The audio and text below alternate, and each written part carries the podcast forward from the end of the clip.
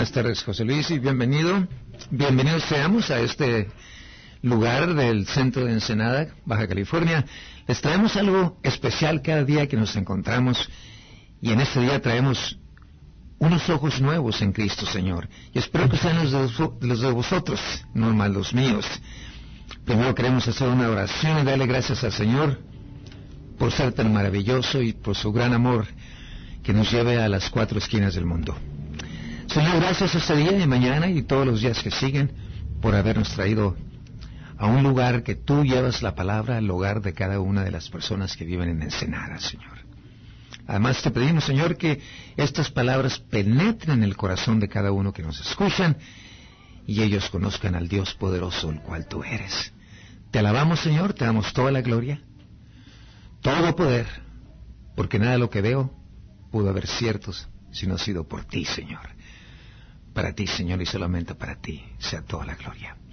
En Cristo, Señor, todos los que nos escuchan, digamos, le decimos amén. Amén, amén. Si yo te pidiera que pusiera los ojos en Jesús, tu pregunta sería, ¿qué me quiere usted decir con que yo ponga los ojos en Jesús? Quiere decir que no dejes que nadie se interponga entre tú y el Señor Jesucristo.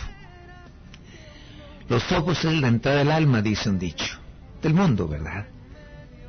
Pero vemos de esa manera, que es muy difícil que tú te enamores, si eres hombre, de una mujer nomás porque te, te cuentan de ella. Pero si tú pones tus ojos en aquella mujer, algo empieza a circular en ti, en tu mente, en tu corazón. Y yo te pido, la Biblia nos pide, que pongamos los ojos en Jesús, aquel hombre que derramó su sangre en la cruz para que nuestros pecados fueran borrados y pudiéramos entrar al reino de Dios y permanecer allí por el resto de la eternidad. Así que si nos vamos a Hebreos 12, capítulo 12, leemos lo siguiente. Por tanto, nosotros también, teniendo alrededor nuestro tan grande nube de testigos, hubo muchos testigos. Despojémonos de todo peso y del pecado que nos asedia. Y corramos, sí, corramos con paciencia la carrera que tenemos por delante. No solo la carrera, pero también llevar el Evangelio a las cuatro esquinas del mundo, donde el Señor quiere que no haya un alma que no conozca su Evangelio. Y eso, hermano mío, si estás en Cristo, es su trabajo y mi trabajo. Y si acaso tú, estimado oyente, no conoces San Mateo 28, 18 y no tienes Biblia, llámanos. Yo creo que nosotros te podemos conseguir una. Pero es esencial, aún más que la comida que comes a diario, que sea la palabra quien digiere tu Espíritu Santo. Dice la Biblia, puesto los ojos de Jesús. ¿Y quién es Jesús? Jesús es el autor y consumador de nuestra fe, el cual por el gozo, poner atención en esto, el cual por el gozo puesto delante de él sufrió la cruz. ¿Sabían ustedes, hermanos, que él fue con gozo a la cruz? Y tú te preguntarás, ¿cómo es posible si sabía que lo iban a crucificar? Sabía que lo iban a azotar y fue con gozo. Así es, la Biblia nos dice, ¿cuál era su gozo tan grande? El gozo de que tú y yo podríamos ser salvos y podríamos estar en la, en la gloria el resto de la eternidad con solamente creer que Él fue a la cruz con un propósito de salvar al mundo. Y nomás una vez se pudo hacer. Porque hay una sangre especial que nos lava de todo pecado. No es la sangre de corderos ni de ni de toros, ni de, de nada, ni la tuya ni la mía, menos los nosotros.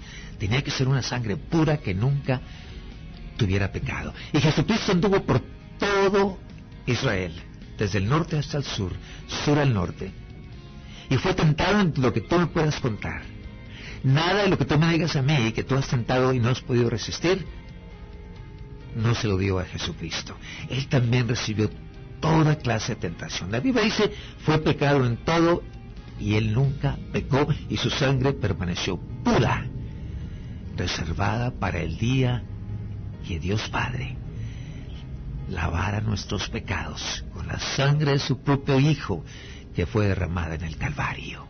Aquella cruz, hermanos, aquel árbol se llenó de sangre, la sangre maravillosa del Salvador del mundo. No lo tuvo que hacer, nadie lo empujó a que lo hiciera. Lo hizo porque nos ama y nos amó desde antes de la fundación del mundo. Con gran amor nos dice el, libro de, de ah, Jeremías, con el gran amor que nos amó de años atrás. Así que Jesús es el autor y consumador de la fe, el cual fue por gozo la cruz a pagar nuestra deuda que nosotros no pudimos pagar, ni podríamos pagar jamás. Fue menospreciando el oprobio y se sentó a la diestra del trono de Dios, Dios Padre. Y saben que aparte de eso, Él aboga por nosotros cuando el enemigo Satanás, que tiene entrada a la gloria, se para enfrente del trono de Dios y dice, Padre, ¿que no te das cuenta lo que Dios, lo que Ariel ha hecho en su vida? Fue de lo peor. ¿Cómo crees que lo vas a dejar entrar a la gloria?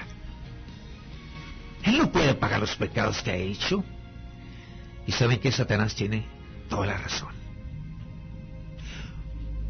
Pero mis pecados fueron lavados con la sangre del cordero.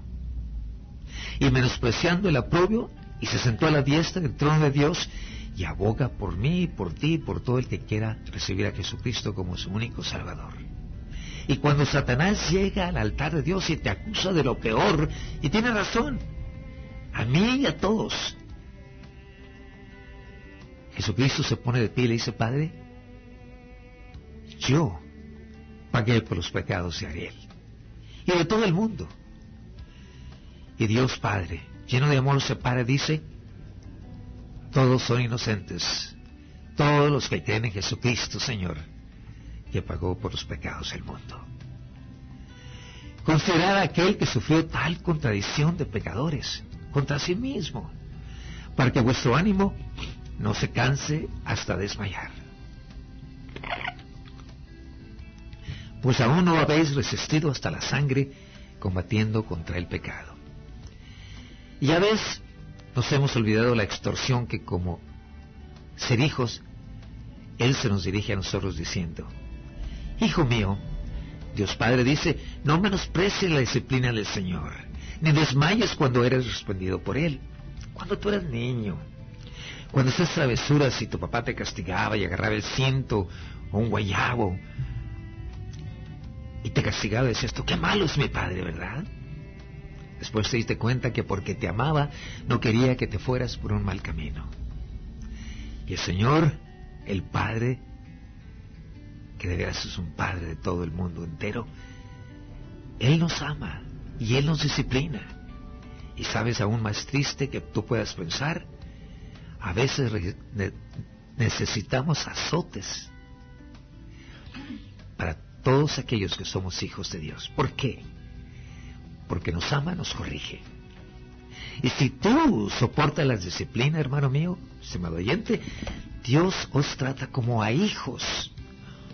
Porque, ¿qué hijo es aquel a quien el Padre no disciplina? Ese no es un padre.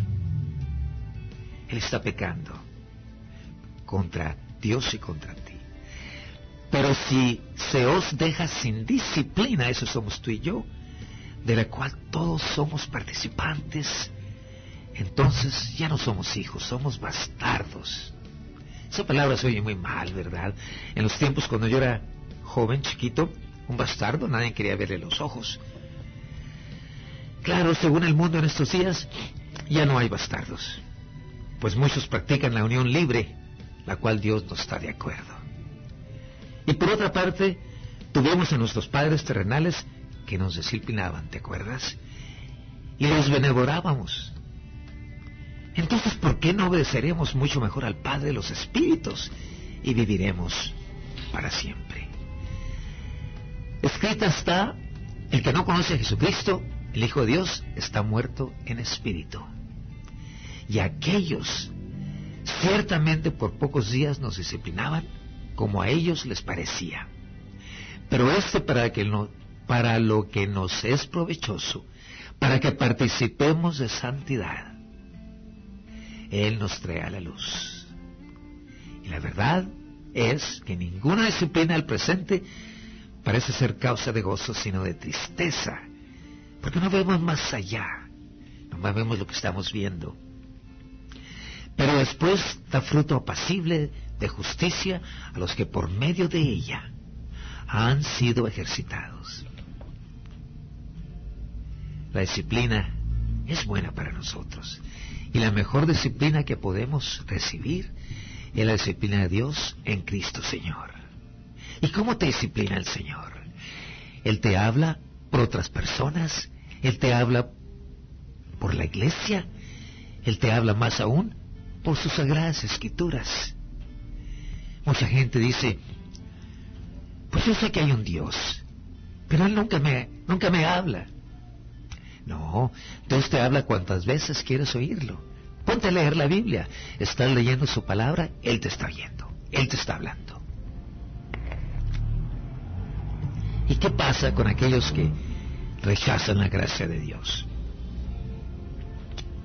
Dice la Biblia que todo pecado te será perdonado, menos la blasfemia del Espíritu. Y la blasfemia del Espíritu se explica en aquellos que dicen yo no tengo nada que ver con Jesucristo ni lo quiero tener en mi vida. Eso es la blasfemia del Espíritu. Y es los siguientes renglones para los que rechazan la gloria de Dios. Y nos dice la Biblia, por eso levantad las manos caídas y las rodillas paralizadas, y haced sendas derechas para vuestros pies, para que lo cojo no se salga del camino, sino que sea sanado. También hay, hay otra parte en la Biblia que nos dice, Padre, quiero que seas una lámpara a mis pies y una luz en mi camino, para no pecar contra ti. Quiero llevar tu palabra, Señor, en lo más profundo de mi alma, para no pecar contra ti. Salmo 111 lo puedes leer si tú gustas. También nos dice la Biblia que seguir la paz con todos y la santidad, sin la cual nadie verá al Señor. Mirad bien, con cuidado, para que ninguno deje de alcanzar la gracia de Dios. Y para que no brote ninguna raíz de amargura que os perturbe y contamine a muchos. El que empieza mal, mal acaba que no haya ningún fornicario prófano como Esau. ¿Se acuerdan la historia de Esau y Jacob? Esau que por una sola comida vendió su primo, primogenitura. Bueno, para aquellos que no entienden eso, Esau nació primero. Él tiene derecho a ser bendecido por el Padre y seguir el camino que el Padre llevaba. Jacob en inglés es catcher, quiere decir que él, en realidad, era el que había, en realidad, nacido primero. Pero venía Jacob detrás de él y lo agarró de un talón y no lo quería dejar que naciera primero. Por eso, por eso dice la Biblia que no haya ningún fornicario prófano como Esau, hermano de Jacob, que fue el primero en nacer, eran cuates, que por una sola comida, una sola comida, vendió su primogenitura. Hermanos, tenemos mucho más que contarles de la Sagrada Escritura. Entre tanto, nos tomamos un pequeño corte. Adelante, hermano.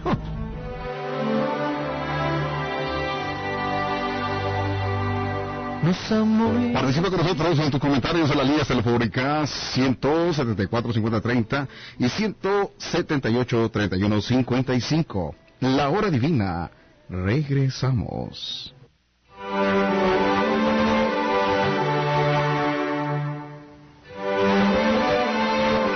Con 17 minutos en XEDX, cadena 1010 AM y cadena 100.3 FM. Un eslabón más de Grupo Cadena. Ya estamos de regreso en tu hora divina con el pastor Ariel. Adelante. Hermanito. Por eso dice la Biblia, levantad las manos caídas. Cuando nosotros en la iglesia levantamos las manos, no es porque queremos que el pastor nos vea con las manos levantadas. Lo hacemos para orar a Dios, para rendirnos a su presencia. El hermano José Luis está haciendo exactamente lo que decimos. Alabado sea el Señor. Las rodillas paralizadas, hermano, ¿sabe lo que quiere decir? Yo creo que cuando Dios hizo a la mujer o al hombre, no le hizo que porque las rodillas iban a estar bonitas, las hizo para que nosotros nos encáramos a su presencia y le diéramos gloria, honor, poder, majestad, porque su nombre es sobre todo nombre. Entonces nos dice la Biblia que seguir la paz con todos y la santidad, sin la cual nadie verá al Señor. Mirad bien, muy cuidadosamente, para que ninguno deje de alcanzar la gracia de Dios. La gracia de Dios. ¿Saben por qué estamos aquí este día, hermanos? Por la gracia de Dios. ¿Saben por qué podemos predicar? Por la gracia de Dios. ¿Saben por qué tenemos que comer este día? Por la gracia de Dios. ¿Y saben por qué la estación está ahorita en, en, en, existencia? Por la gracia de Dios. Y para Él sea la gracia por los siglos de los siglos. Y dice, y para que no brote ninguna raíz de amargura que os perturbe, no dejes que nada te moleste. Pon tus ojos en Jesucristo y solamente en Él. Es triste que caminemos por el mundo y no tenemos un camino escogido. Caminamos a ciegas, hermano, y tropezamos y nos lastimamos las rodillas. Las rodillas las reservamos para encarnos al Señor. Y dice que no haya ningún fornicario. Lucha diario para no fornicar. Tú sabes lo que lastima a una mujer cuando un hombre la traiciona. O una mujer traiciona a un hombre, nos destroza el corazón. Así es que ya sabéis que aún después, deseando heredar la bendición de Dios, Esau fue desechado y no tuvo oportunidad para el arrepentimiento, aunque la procuró con lágrimas. Vamos a explicar un poquito sobre Esau y Jacob. Volvamos en unos minutos. No os habéis acercado al monte que se podía palpar y que ardía en fuego, a la oscuridad, a las tinieblas y a la tempestad. Al sonido de la trompeta, y tocará la trompeta, y a la voz que hablaba, la cual los que la oyeron rogaron que no le siguiera hablando. Hay muchos que no quieren oír el Evangelio, porque no podían soportar lo que se ordenaba. Si aún una bestia toca el monte, será pedreada o asateada.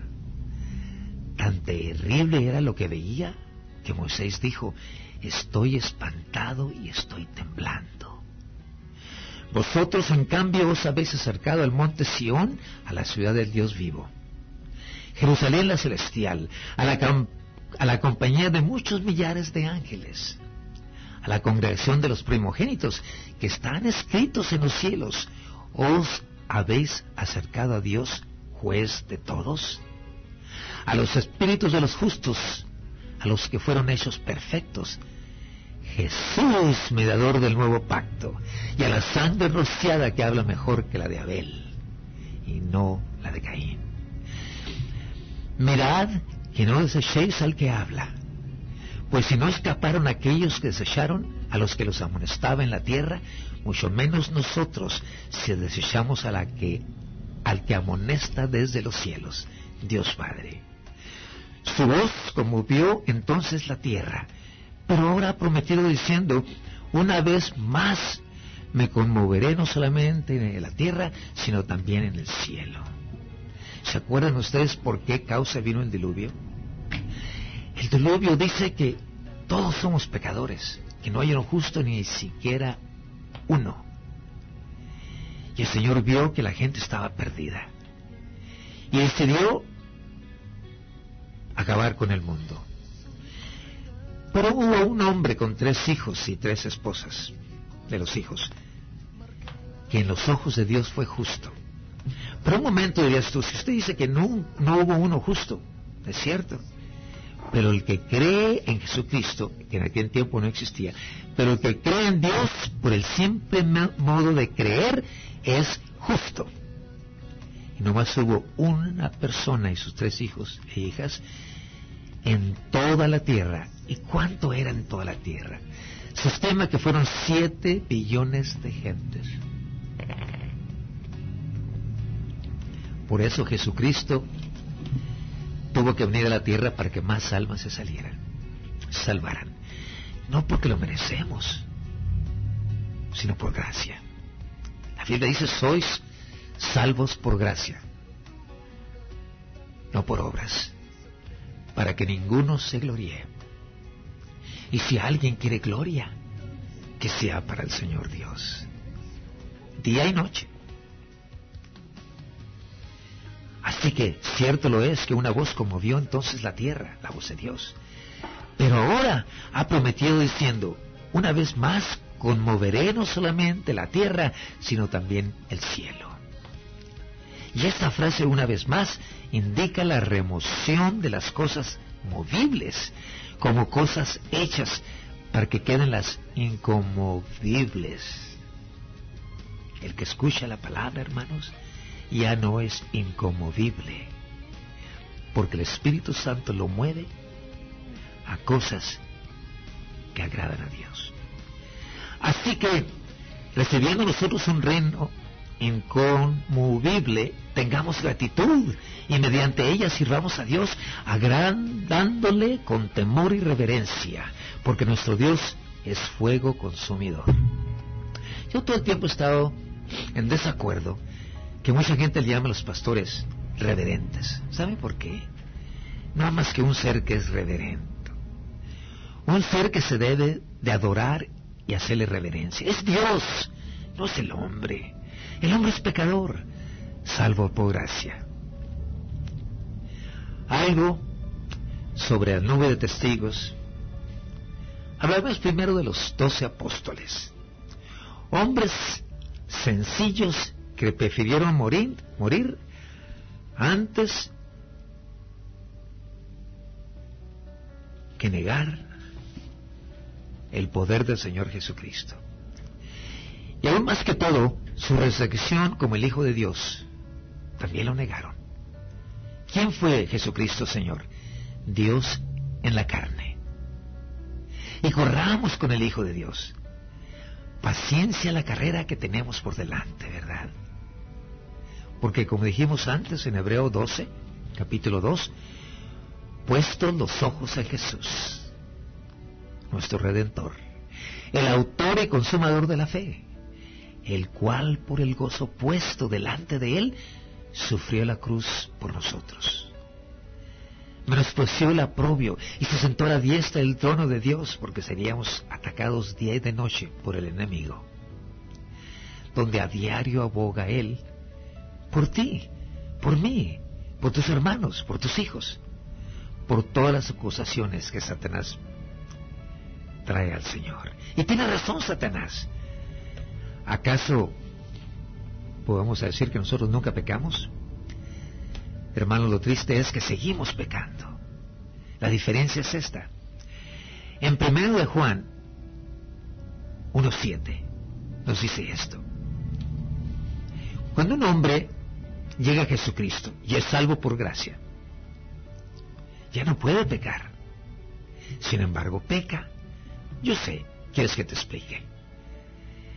Al momento que un ser que pertenece a Jesucristo, porque él mismo lo ha aceptado, peca, el Espíritu le recuerda que ha pecado y el hombre se arrepiente inmediatamente y Dios dice, te perdono y no has pecado. Esa es la diferencia. Que tenemos algo dentro de nosotros que es el Espíritu Santo que nos dice, has pecado, arrepiéntete este momento. Ahora tú puedes ser terco y decir, no, no, no, no. Lo que me hizo aquel hombre se lo merece. Y es una cosa muy rara. Muy totalmente fuera de contexto. Te olvidas las reglas de Dios. Y las reglas de Dios están escritas en la Biblia. Así que nadie me diga a mí que no conoce las reglas de Dios. Porque si no los conoces, llama a la estación y te traemos una Biblia. Porque la Biblia es las reglas de Dios y es su palabra en vivo.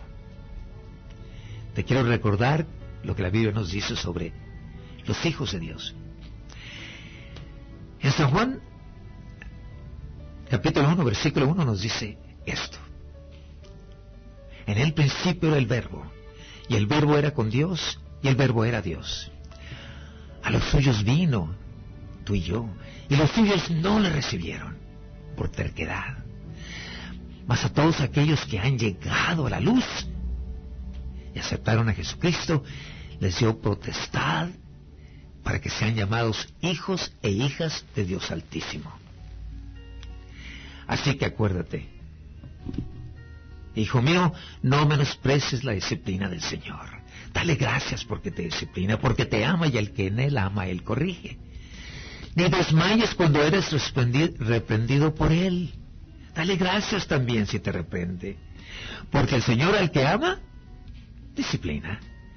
Y azota todo el que recibe por hijo. Ahora no me digas que tú no quieres ser hijo de Dios porque te va a disciplinar. Nadie nace justo. Necesitamos la disciplina. Y qué mejor que la de Dios Padre que es correcta. Así que, si soportáis la disciplina, te va a tratar como hijos. Y si no la aceptas, entonces ya no eres su hijo. Serás un bastardo más. El Señor es bueno. El Señor es más que bueno. ¿Recuerdan aquel hombre que llegó a Jesucristo de noche y le dijo, Señor bueno, dice, ¿qué tengo que hacer para heredar el reino de los cielos? Jesucristo le dijo, nadie es bueno más que mi Padre que está en los cielos. Y tú y yo debemos decir lo mismo. Nadie es bueno sino mi Padre que está en los cielos. Tenemos un pequeño corte, nos dice el hermano, y le damos los micrófonos.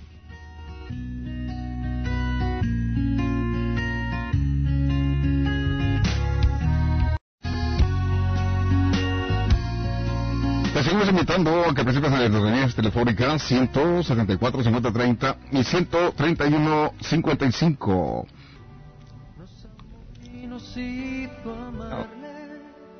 Y una nube le ocultó. Ya estamos de regreso en la cabina, adorando al Señor y admitiendo que solamente hay un Salvador. En todo el universo entero nomás hay un Salvador y a Él nos postramos de rodillas a diario. Bueno, dice la Biblia que, por otra parte, tuvimos a nuestros padres terrenales que nos trataron de llevar por el buen camino, pero el mejor camino es el camino de Jesucristo. Y si vivimos en Él, viviremos para siempre. Y aquellos Ciertamente por pocos días nos disciplinaban, ¿se acuerdan? Porque a ellos les parecía que era bueno.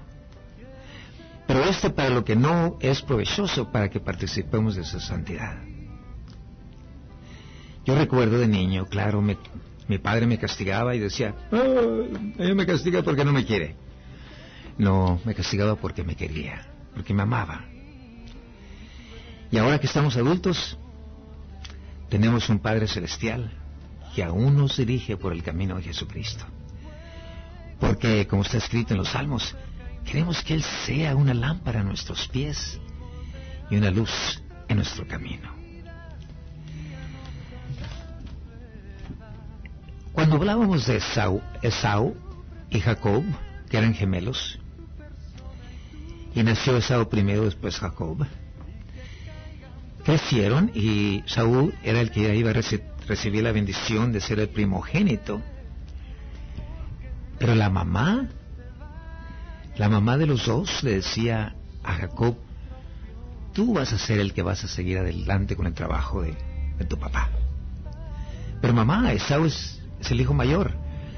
Tú no te preocupes, yo me voy a encargar de eso.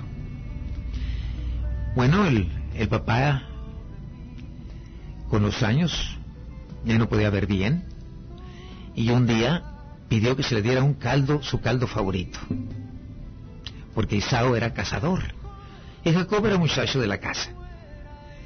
Entonces la mamá le aconsejó, dice, ¿sabes qué, Jacob?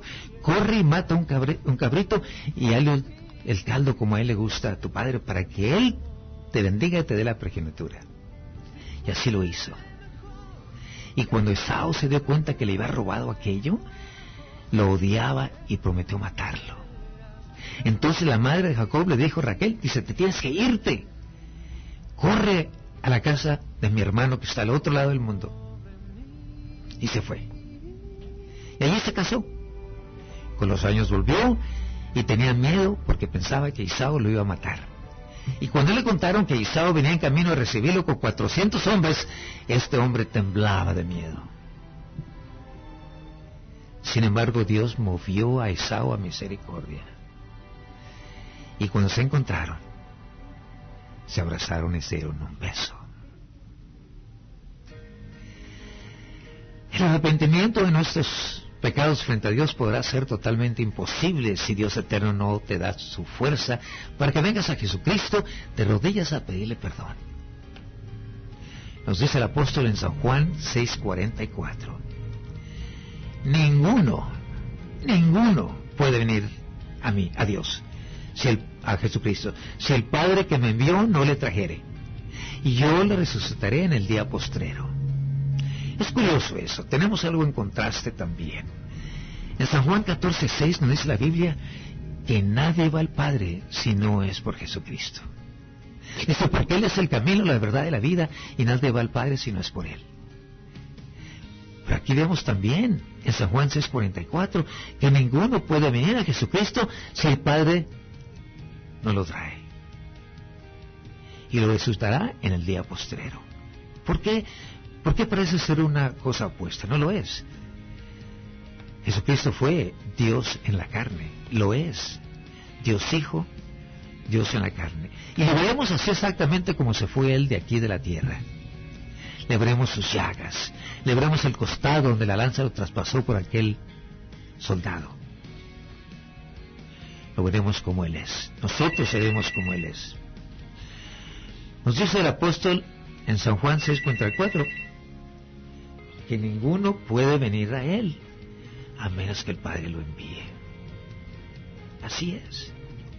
Tú puedes decir, esta tarde yo voy a aceptar a Jesucristo.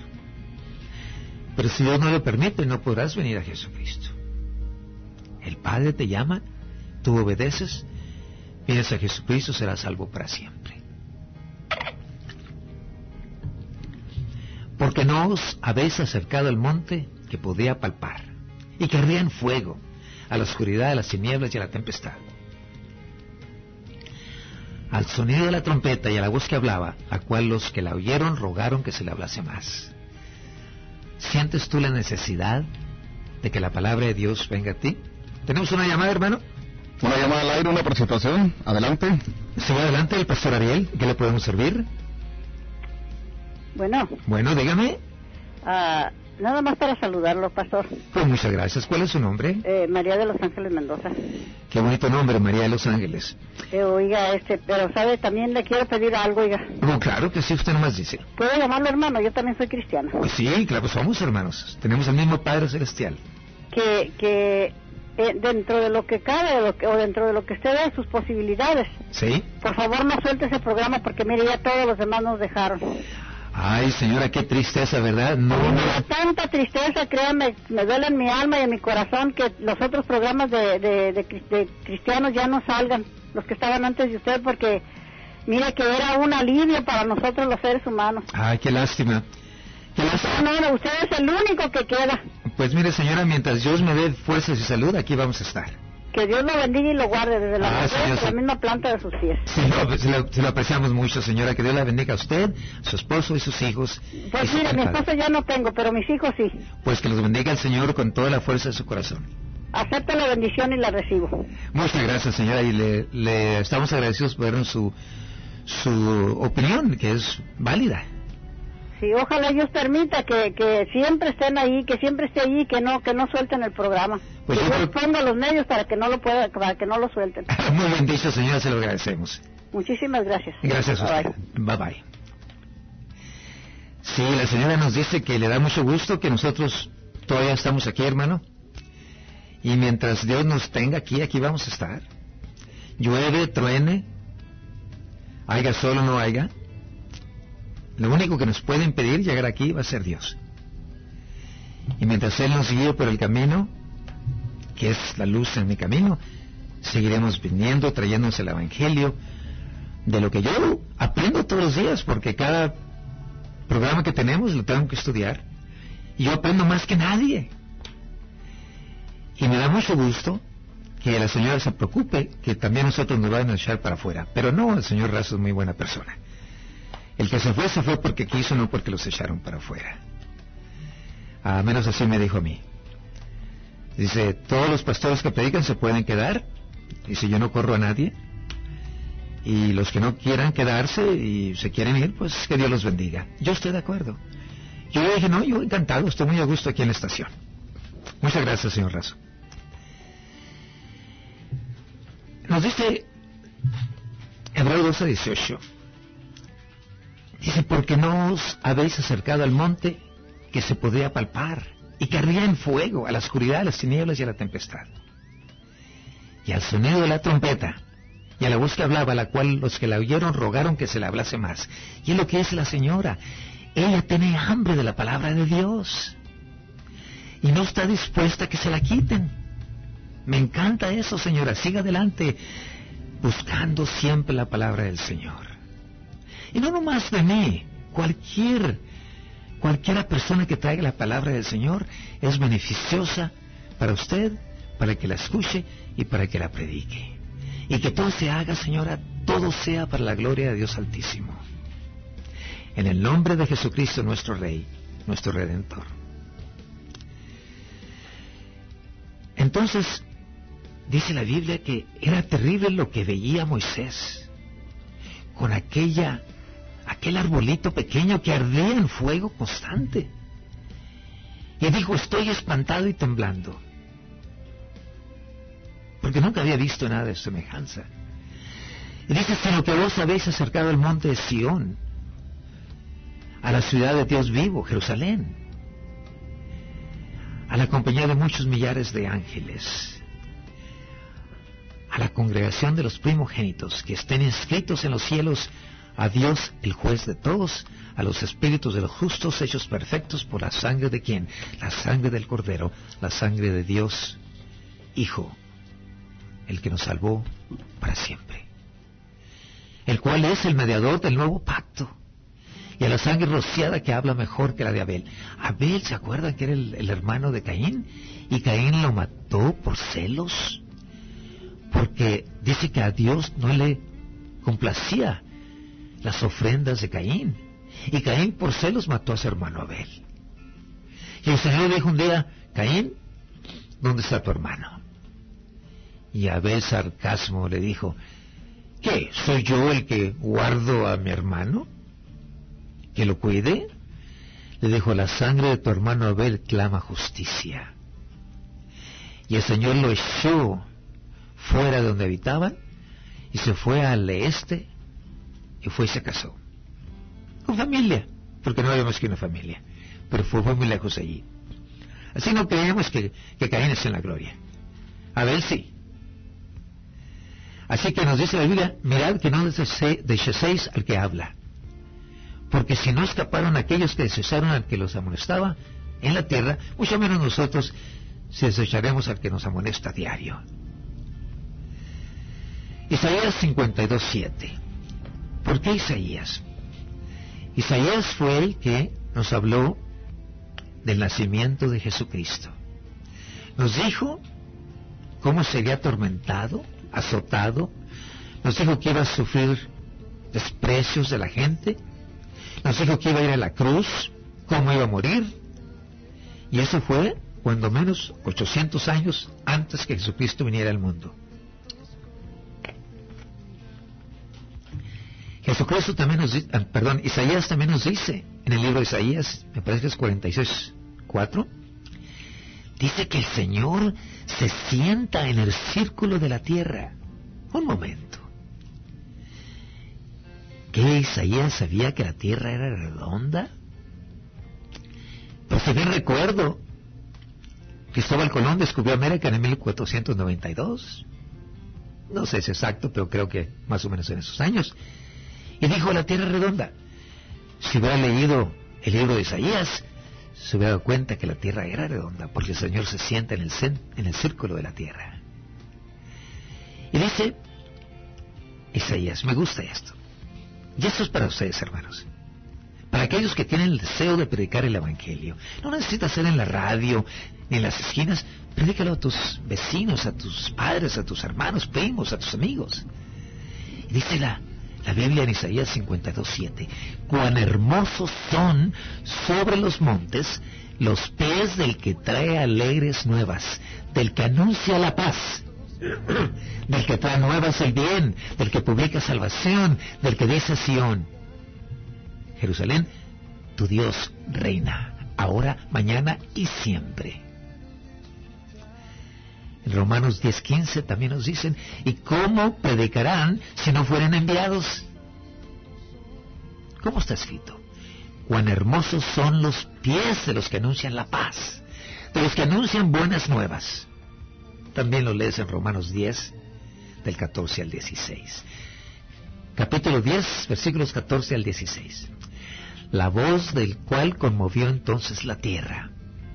Pero ahora ha prometido diciendo, aún una vez, y conmoveré no solamente la tierra, sino también el cielo. Y esta frase, aún una vez, indica la remoción de las cosas movibles, como cosas hechas para que queden las inconmovibles, que lo habíamos dicho antes. Así que recibiendo nosotros un reino inconmovible, tengamos gratitud y mediante ella sirvamos a Dios, agradándole con temor y reverencia. Tenemos otro cortito, va a ser el último, según me dice el hermano José Luis. Adelante, hermano. seguimos invitando a que participes con nosotros en las líneas telefónicas 174 5030 y 178 31 55. La hora divina. Regresamos. Pero antes de marcharse. Muy buenas tardes, ya es la 1.48 minutos, el XEDX, cadena 1010 AM y cadena 100.3 FM. Ya estamos de regreso en tu hora divina. Continuamos con el pastor Ariel. Adelante. Ah, muchas gracias, hermano. Les quiero decir que si alguno de ustedes se ha comprometido a seguir al Señor Jesucristo, en este día, porque los invito siempre. Yo no sé cuántas gentes llegan a Cristo. Nos gustaría que nos llamaran algún día y nos digan, oiga pastor, fíjese que yo en tal día recibí a Jesucristo y mi vida ha cambiado. Si alguno lo ha hecho, se lo pedimos de favor. Nos dice la Biblia que de modo que si alguno está en Cristo, esto quiere decir que si alguno de ustedes la semana pasada, o un mes atrás, seis meses, un año recibió a Jesucristo, entonces dice la Biblia de modo que si alguno está en Cristo, nueva criatura es. Ya no eres la misma de antes. No eres la misma mujer, ni el mismo hombre, ni el mismo niño. Dice que las cosas viejas pasaron. Las cosas viejas pasaron. He aquí, todas son hechas nuevas. Por el Espíritu Santo, por el Espíritu Santo que vive en ti y te dirige por caminos que el Señor ha escogido para sus hijos. El apóstol San Pablo nos dijo ya no soy yo quien vivo. Dice, yo morí. Cuando viene Jesucristo, dice, morí a la carne. Ahora el que vive en mí es Cristo. Quien vive en mí y deseo de estar muerto al pecado y vivo en el Espíritu. Soy yo quien deseo estar muerto al pecado y vivo en el Espíritu. Y todo esto proviene de Dios, hermanos, no de ningún ser humano ningún pastor, ningún sacerdote, ningún nadie que predique el Evangelio. Nosotros simplemente somos utensilios que tal vez un buen chef usa para hacer una comida deliciosa. O tal vez un doctor que opera en el cerebro. Tiene sus instrumentos. Nosotros somos los instrumentos que Dios usa para llevar el Evangelio a todo ser viviente, a cada casa, a cada edificio, a cada lugar de trabajo, para su gloria. Así que, por eso Pablo dijo, Ya no soy yo quien vive, sino Cristo que vive en mí. El deseo es estar muerto al pecado. Es mi deseo estar muerto al pecado, que no tenga cabida en mi alma y que viva yo en el Espíritu para que mi Dios eterno sea glorificado por las obras que Él hace en mí. ¿Cuántos al otro lado de esta estación dicen amén? Aquí habemos tres que decimos amén. Amén, amén hermano. Y, es, y todo esto, hermanos, proviene de Dios, quien nos reconcilió consigo mismo por Cristo Señor. Cuando Él sufría aquel horrible martirio de la cruz, estábamos siendo reconciliados con Dios por medio de su crucificación. Sin la crucificación, la muerte y, la razón que resucitó, no hubiera sido ninguno de nosotros podíamos ser salvos. Nuestra salvación está atada en su muerte, su crucificación, su muerte y su resurrección. Y está escrito también, hermanos, en primero de, primero de Corintios 5, 18 dice así, y todo esto proviene de Dios Altísimo, quien nos reconcilió consigo mismo por Cristo Señor y nos dio el ministerio de la, de la reconciliación. Que Dios estaba en Cristo reconciliando consigo al mundo, a ti y a mí, no tomándoles en cuenta a los hombres sus pecados. Se olvidó de los pecados. Y nos encargó a nosotros la palabra de la reconciliación. Ser salvo es una oferta que Dios te da a diario, a cada segundo. No dejes de ignorarlo, porque dice Dios que mi espíritu no siempre estará contigo. Búscalo mientras haga tiempo y vida. Así que somos embajadores en nombre de Jesucristo. Todo aquel que predica el, Evangelio, la palabra de Dios, somos embajadores en el nombre de Jesucristo Señor como si Dios rogase por medio de nosotros, os rogamos en nombre de Cristo, reconciliados con Dios. Porque todo esto proviene de Dios, quien nos reconcilió consigo mismo por Cristo y nos dio el ministerio de la reconciliación. Desde las antiguas escrituras, antes del Nuevo Testamento escrito estaba, Dios vendría en carne y hueso a redimir al hombre de su pecado. ¿Y qué pasó? Muchos lo hemos aceptado, pero somos pocos. Faltan muchos. Y eso es donde nosotros entramos de por medio. Y nuestra oración siempre debe ser, Señor, úsanos, llévanos a Ensenada, a San Quintín, a Nicaragua, a todos los países del mundo y llevemos el Evangelio de Jesucristo. Porque cada alma que Él salve, y se lo hace porque tú fuiste obediente, te será recompensado. Porque dice la Biblia que habrá dos tribunales por Cristo Jesús en la gloria. Uno será para aquellos que recibimos a Jesucristo, donde recibiremos compensaciones, coronas, por ser obedientes. Y los demás, los que no quisieron nada que ver con Jesucristo, tendrán el infierno eterno por castigo. Y sabes, yo no deseo eso ni al peor de los hombres, ni al peor enemigo, ni al peor criminal le deseo eso. Dios dice que no está dispuesto que nadie se pierda, mas que todos vengamos a Cristo Señor en reconciliación y nos dará protestad de ser llamados hijos e hijos de Dios Altísimo en Cristo Señor. Así que hermanos, hay que estar consciente que la mayoría de las antiguas profecías se han cumplido. La mayoría. Nada más queda una. La siguiente es el rapto de la iglesia. ¿Y qué es el rapto de la iglesia? Dice la Biblia que los que hemos aceptado al Señor Jesucristo seremos arrebatados en un abrir y cerrar de ojos. Arrebatarlo, como que una mano llega y ¡pum! nos lleva. Y el Señor Jesucristo esperará en la nube. Aquí en la tierra, en una nube. Pero los que han muerto en Cristo Señor creyendo las Escrituras serán levantados de sus tumbas y se unirán a Jesucristo en la nube. Y nosotros, si es que estamos vivos para esos días, seremos arrebatados en un segundo y nos uniremos a los que habían muerto en Cristo en esa nube y nos iremos con Jesucristo por los siguientes siete años, donde habrá cosas horribles en la tierra. Y me parece buena idea de que la siguiente semana les traigamos las cosas horribles que van a suceder en la tierra.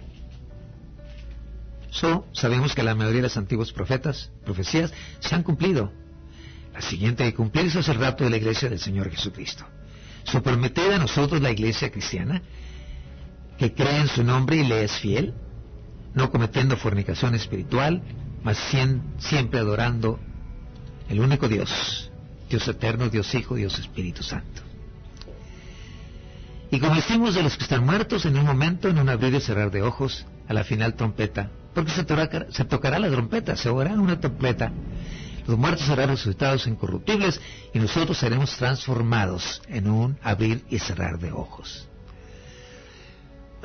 Por lo demás, hermanos, os rogamos y exhortamos en el Señor Jesús, que de la manera que aprendiste de nosotros, como os conviene, conduciros y agradar a Dios así abundas más y más. Pues ya sabes que instrucciones os dimos por el Señor Jesús. Pues la voluntad de Dios es vuestra santificación, que os apartéis de fornicación, especialmente la espiritual. Porque hay dos clases de fornicación, hermanos. Fornicación carnal y fornicación espiritual. A nadie le gusta la fornicación de un hombre o la fornicación de una mujer, ¿verdad? pues a Dios le gusta menos la fornicación espiritual. Y cada uno de nosotros sepa tener su propia esposa en santidad y honor. No en pasión ni de concupiscencia, como los gentiles que no conocen a Dios. Que ninguno agravíe ni engrave en nada a su hermano, porque el Señor es vengador de todo esto, como ya os hemos dicho y justificado. Hermanos, se nos acerca el tiempo, parece muy corto, pero ya nos dice que no tenemos que ir, que tenemos un minuto. Entonces vamos a hacer una oración para darle gracias a nuestro Señor. Padre nuestro, te pedimos Señor que tú bendigas a toda la ciudad de Ensenada y a todo el mundo, pero ahora nos concentramos en Ensenada. Que cada oído que escuche tu palabra, Señor, sea tocado muy profundo en el corazón para que no te pueda negar y que al escuchar tu mensaje lo lleven a lo más profundo de su corazón, no pecarán contra ti. Y tú, Señor, serás el que recoge la cosecha, porque todos los montes están listos para la cosecha. Y nadie es digno, Señor, pero tú en tu misericordia nos ofreces vida eterna en Cristo, Señor. Te alabamos, Padre, por toda la eternidad, en el nombre de Cristo. Amén. Amén y amén.